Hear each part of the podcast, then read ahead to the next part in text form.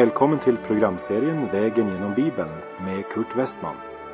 Och vi har nu kommit till Första Moseboks sista del, kapitel 37 till och med 50. Programmet är producerat av Norea Radio.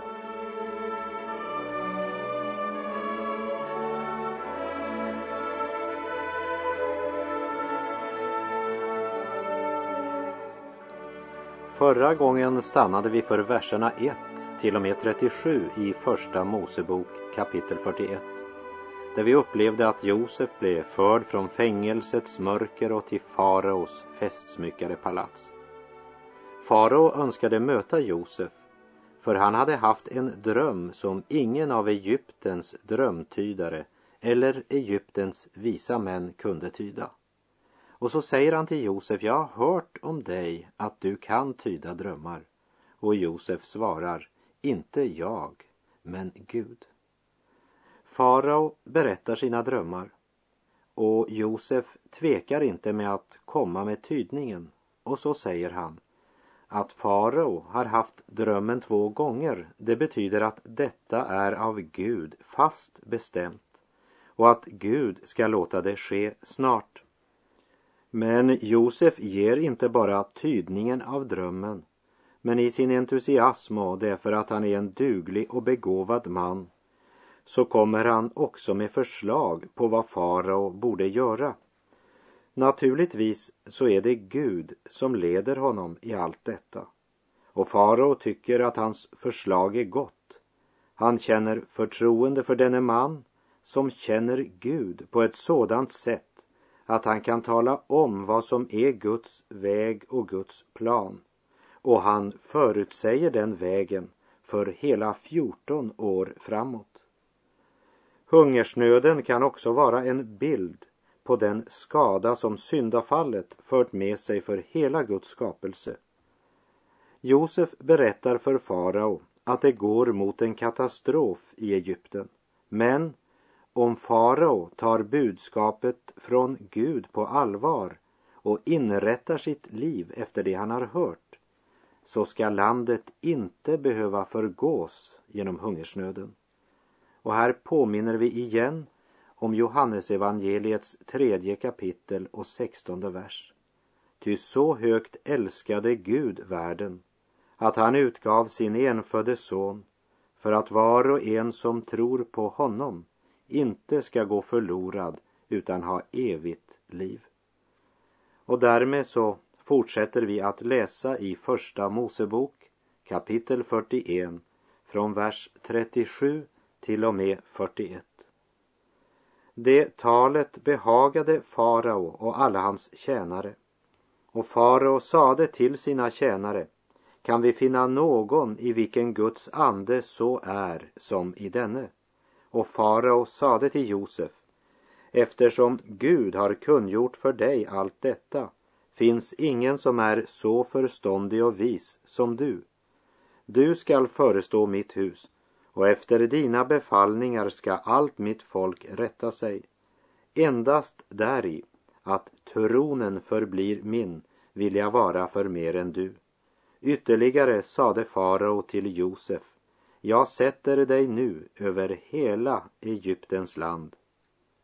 Det är alltså Josefs upphöjelse den sista delen av kapitel 41 handlar om. Även om den egentligen började redan när han blir förd ut ur fängelset och förd inför farao. Josefs nya situation det innebär för honom själv tre ting. Det första, en ny ställning. För det andra, en egen familj. Och för det tredje, en viktig uppgift. Och först så ska vi se på hans nya ställning. Vi läser från vers 42 till och med 44. Och farao tog ringen av sin hand och satte den på Josefs hand och lät klä honom i kläder av fint linne och hängde en gyllene kedja om hans hals. Och han lät honom åka i vagnen närmast sin egen och man utropade framför honom Abrek och han satte honom över hela Egyptens land och farao sade, jag är farao. Utan din vilja ska ingen i hela Egyptens land lyfta hand eller fot. Farao tog ringen av sin hand och satte den på Josefs hand. Ringen från kungens hand, det vill säga kungens signetring. Ett avtryck av den här ringen gäller som faraos egen underskrift. Och med den så har Josef nu auktoritet att på alla beslut och förordningar han utarbetar verkställa beslutet genom att sätta kungens insegel under. En gyllene kedja hängs om hans hals och är ett synligt bevis för att han har samma höga ställning och auktoritet som farao själv. Och Josefs vagn, den kör närmast efter faraos vagn. Så det är verkligen en stor förändring för honom som för bara några dagar sedan var uppassare för de som satt i fängelset. Och så från dödens fängelse uppstår han till liv och han som har blivit upprest till liv och upphöjd över alla andra, han får nu en brud. Och vi läser i vers 45. Och farao gav Josef namnet Safenat Panea och gav honom till hustru Asenat, dotter till Potifera, prästen i On. Och Josef begav sig ut och besåg Egyptens land. I oktober 1993 besökte jag några evangeliska församlingar och evangelister i Egypten och även den koptiska kyrkan. Farao ger Josef ett koptiskt namn som betyder den som uppenbarar hemligheter. Josefs brud är en bild på församlingen. Josefs egyptiska brud är förenad med honom i hans härlighet. Hon får del i allt som tillhör Josef av rikedom, ära och härlighet.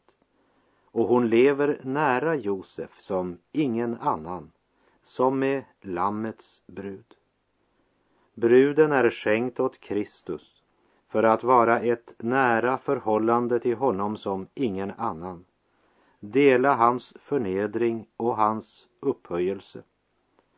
I Filipperbrevets första kapitel står det i vers 29 Ni har fått förmånen att inte endast tro på Kristus utan också lida för honom. Och här i vers 46 läser vi Josef var 30 år gammal när han stod inför farao, kungen i Egypten. Och Josef gick ut från farao och färdades omkring i hela Egyptens land. Här får vi veta Josefs ålder, 30 år. Det betyder att han har varit i Egypten i hela 13 år. År där hans tid delades in i de mest skiftande förhållanden. Och efter dessa år så står han nu som premiärminister i Egypten. Han var näst efter farao. Josef är alltså 30 år när han träder i sin tjänst för farao. Herren Jesus var också 30 år när han började sin gärning. Och utan att pressa bilden för mycket så kan vi också se på Asenat, Josefs brud. Hon är dotter till prästen i On, Potifera. On det låg ett stycke nordost om Kairo och där dyrkade man solen som gud. Asenat är en hebreisk form för ett egyptiskt namn som betyder tillhör Neit. Den egyptiska gudinnan Neit. Så Josefs hustru, hon blir ryckt ut ur hedendomen och given till den upphöjde Josef. Och Herren Jesus, han kallar ut ur denna värld en hednisk brud som vi kallar kyrkan eller församlingen. Vi hoppar fram till vers 50 till och med 52 så får vi det samlat nu när vi talar om Josef och Asenat. Och åt Josef föddes två söner innan något hungerår kom det föddes åt honom av Asenat, dotter till Potifera, prästen i On. Och Josef gav åt den förstfödde namnet Manasse, ty, sade han, Gud har låtit mig glömma all min olycka och hela min faders hus.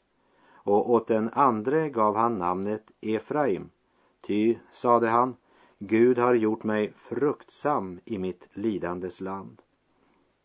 När Josef säger att Gud har låtit honom glömma sin faders hus så betyder det inte att han inte längtar efter Jakob och sina bröder mer eller att han har glömt dem. Men ondskan och förräderiet som hans bröder utsatte honom för har han nu fått lov att glömma. Och i den processen var nog fängelsetiden lika viktig som upphöjelsen. Smärtan är glömd, tårarna torkade och han kallar sin förstfödda för Manasse. Gud har givit honom nåd att glömma sin egen olycka och även brödernas förräderi och hat. Den andre kallar han för Efraim. Gud har gjort mig fruktsam i mitt lidandes land.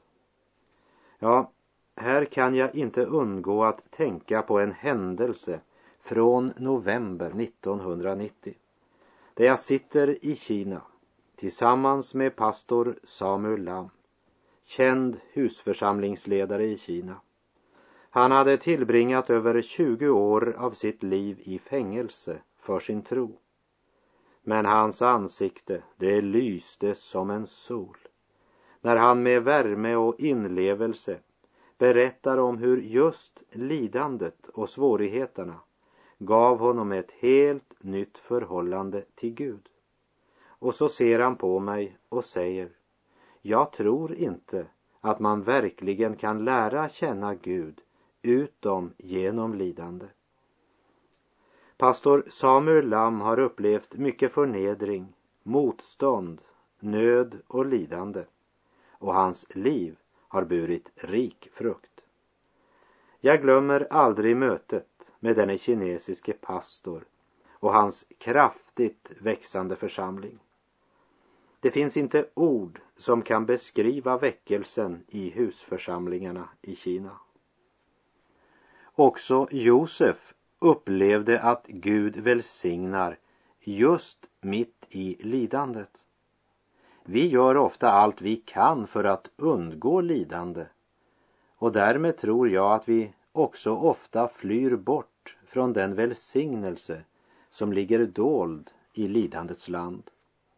Hos profeten Jesaja i kapitel 45 står det i vers 3 och jag ska ge dig dolda skatter och bortgömda rikedomar för att du må veta att jag, Herren, är den som har kallat dig vid namn, jag, Israels Gud.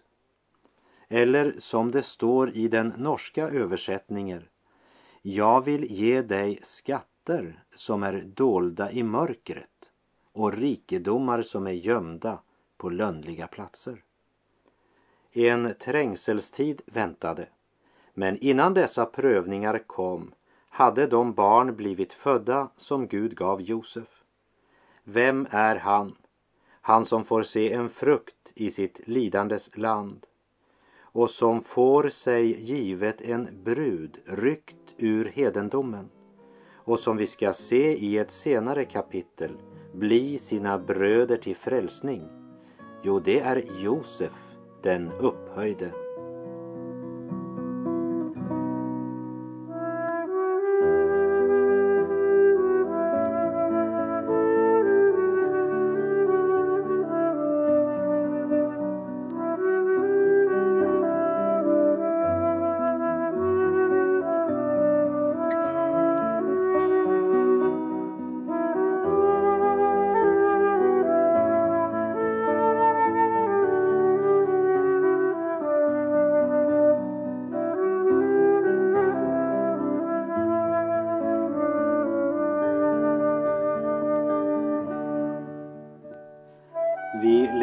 I vers 47 till och med 49. Och landet gav under de sju ymniga åren avkastning i överflöd och under dessa sju år som kom i Egyptens land samlade han in allt som kunde tjäna till föda och lade det upp i städerna. I varje särskild stad lade han upp de födoämnen som han hämtade från fälten däromkring. Så samlade Josef ihop säd i stor mängd som sanden i havet, tills man måste upphöra att hålla räkning på den eftersom det var omöjligt att hålla räkning på den. Josef reser runt hela landet under de sju goda och ymniga år och han samlar in allt som kan tjäna till föda. Lägg märke till att han tar det från fälten, landsbygden och samlade i städerna. Det är framtidsstrategi för den framtida distributionen. Josef är mycket praktisk och han lagrar det mesta där de flesta människorna bor. Guds visdom är många gånger mycket jordnära och praktisk. Och den upphöjde Josef kan under de sju svåra hungersnödsåren erbjuda bröd till liv, inte bara för det hedniska Egypten, men också för sina bröder som är en bild på Israel. Och vi läser i vers 53 till och med 55. Och när hela Egyptens land började hungra och folket ropade till farao efter bröd sade farao till alla egyptier Gå till Josef och gör som han säger er. Här går mina tankar till något som Jesus har sagt, nämligen ingen kan komma till Fadern utom genom Sonen. Gå till Jesus, säger Gud till varje hungrig själ. Och gå till Josef, sade farao. Och så sa han, vad han, Josef, säger er, det ska ni göra. I Johannesevangeliets sjunde kapitel och vers 16 och 17 läser vi Jesus svarade dem Min lära är inte min utan hans som har sänt mig. Om någon vill göra hans vilja skall han förstå om denna lära kommer från Gud eller om jag talar av mig själv. Och i Johannes kapitel 6, verserna 27 till och med 35, där säger Jesus Arbeta inte för den mat som är förgänglig, utan för den mat som varar och ger evigt liv, den som Människosonen skall ge er ty på honom har Fadern Gud satt sitt insegel. Då frågade de honom, vad ska vi göra för att utföra de gärningar som Gud begär? Jesus svarade dem, detta är den gärning som Gud begär att ni ska göra, tro på den han har sänt. Då frågade de, vad gör du då för tecken så att vi kan se det och tro dig? Vilken gärning utför du? Våra fäder åt manna i öknen, som det står skrivet. Han gav dem bröd från himmelen att äta. Jesus sade till dem, sannerligen, sannerligen, jag säger er, Moses har inte gett er brödet från himmelen, men min fader ger er det sanna brödet från himmelen. Guds bröd är det som kommer ner från himmelen och ger världen liv. Då sade de till honom, Herre, ge oss alltid det brödet. Jesus svarade, jag är livets bröd. Den som kommer till mig, han skall aldrig hungra och den som tror på mig, han skall aldrig mer törsta. Vågar du ta Jesu utmaning personligt? Han säger alltså att om du verkligen vill inrätta ditt liv så att du gör det som Bibeln säger, det vill säga gör Guds vilja. Då ska du förstå om denna lära kommer från Gud eller om han bara talar av sig själv. Och Jesus säger, jag är livets bröd och den som kommer till honom, han ska aldrig hungra. Gå till Jesus. Vad var det farao sa till de hungrande i Egypten? Han sa, gå till Josef.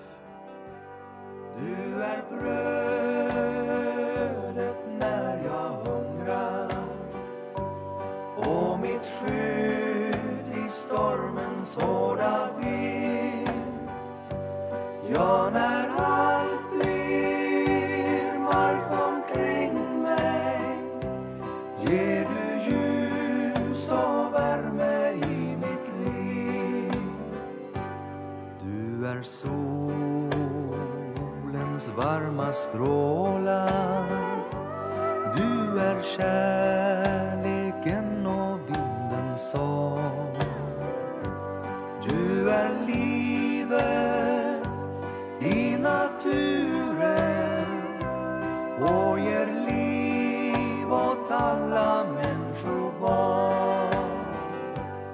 Du är Vi läser från vers 55 till och med 57. Och när hela Egyptens land började hungra och folket ropade till farao efter bröd sade farao Gå till Josef och gör vad han säger er. När nu alltså hungersnöd var över hela landet öppnade Josef alla förrådshus och sålde säd åt egyptierna. Men hungersnöden blev allt större i Egyptens land. Här ska vi lägga märke till att det står inte att när folket i Egypten började hungra då öppnade Josef dörren i det ena förrådshuset på glänt. Nej, det står öppnade Josef alla förrådshus.